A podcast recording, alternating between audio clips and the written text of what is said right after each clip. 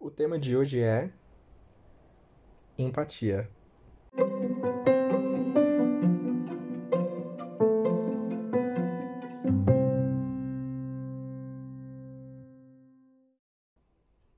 Falar de empatia no mundo atual é algo bem interessante. Muita gente ouve falar por aí, né, sobre transformação digital, a era digital. E, e, e se você for parar para pensar de anos para cá, 50 anos para cá, né?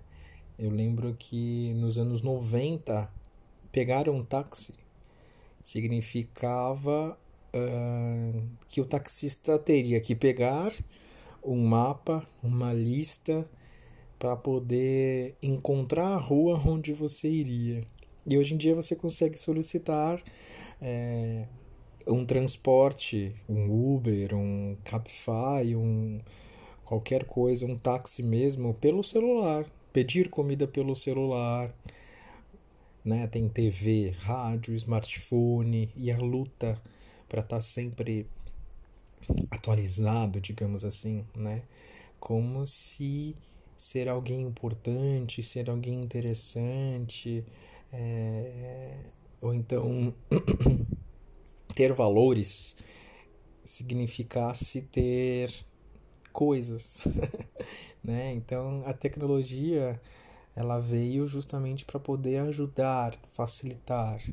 Só que a partir do momento em que você prefere ficar jogando videogame o dia inteiro, ou então prefere, é, ao invés de se levantar para apagar a luz, você compra uma lâmpada que você consegue programar no seu celular para desligar, já algo como se você estivesse vivendo numa realidade que é, acaba sendo problemática, né? E problemática por quê? Porque hoje quando você compra um liquidificador, por exemplo, nas é, no, no manual de instrução vem lá como utilizar esse liquidificador em seis idiomas, inclusive grande parte desses seis idiomas você nunca nem escutou falar. E esse manual ele existe para você apertar um botão que faz clique clique, liga, desliga. Só que para ter empatia não existe nenhum manual, né? É, então, assim, a que ponto podemos definir que a transformação digital acaba sendo mais importante do que você sentir em você o que é ter empatia.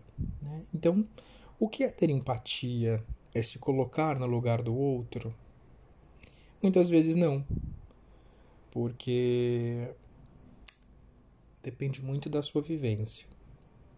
Se você teve uma vivência em que ajudar o outro é interessante, você vai agir de tal forma quando você vê alguém chorar. Se você achar que o outro é sempre um estranho, quando alguém for pedir uma é, informação para você, ou quando esse outro for se aproximar, automaticamente o gatilho vem de que essa pessoa vai te assaltar, né? Então, as nossas vivências, as nossas crenças, as pessoas que fizeram parte da nossa infância, né, seja tios, familiares, escola, governo, religião, acabam formando de certa forma o nosso caráter, né? Acaba formando quem nós somos. E acho que além do que nós somos, acabam formando crenças, né? não que somos, porque crença é algo que você pode pegar a sua lata do lixo e jogar fora e reaprender tudo diferente, né? Aqui somos todos contra modo Gabriela de ser, né? Eu nasci assim, eu cresci assim, vou morrer assim, não. A gente está aqui para poder evoluir e boa parte dessa evolução vem no contato humano, vem no contato com as emoções, não precisa ser necessariamente com o outro, mas é a partir do outro que você se reconhece. O outro é um espelho de, si, de você mesmo, né? Uh, então, um exemplo aqui de empatia é que eu estava acompanhando em sala de aula uns anos atrás é, um treinamento sobre empatia. Na verdade era de comunicação, mas o tópico era empatia.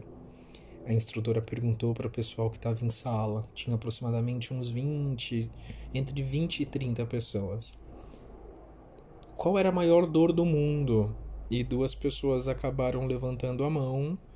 Uh, eu lembro que uma participante dessas que levantou a mão respondeu que a maior dor do mundo era a dor da perda.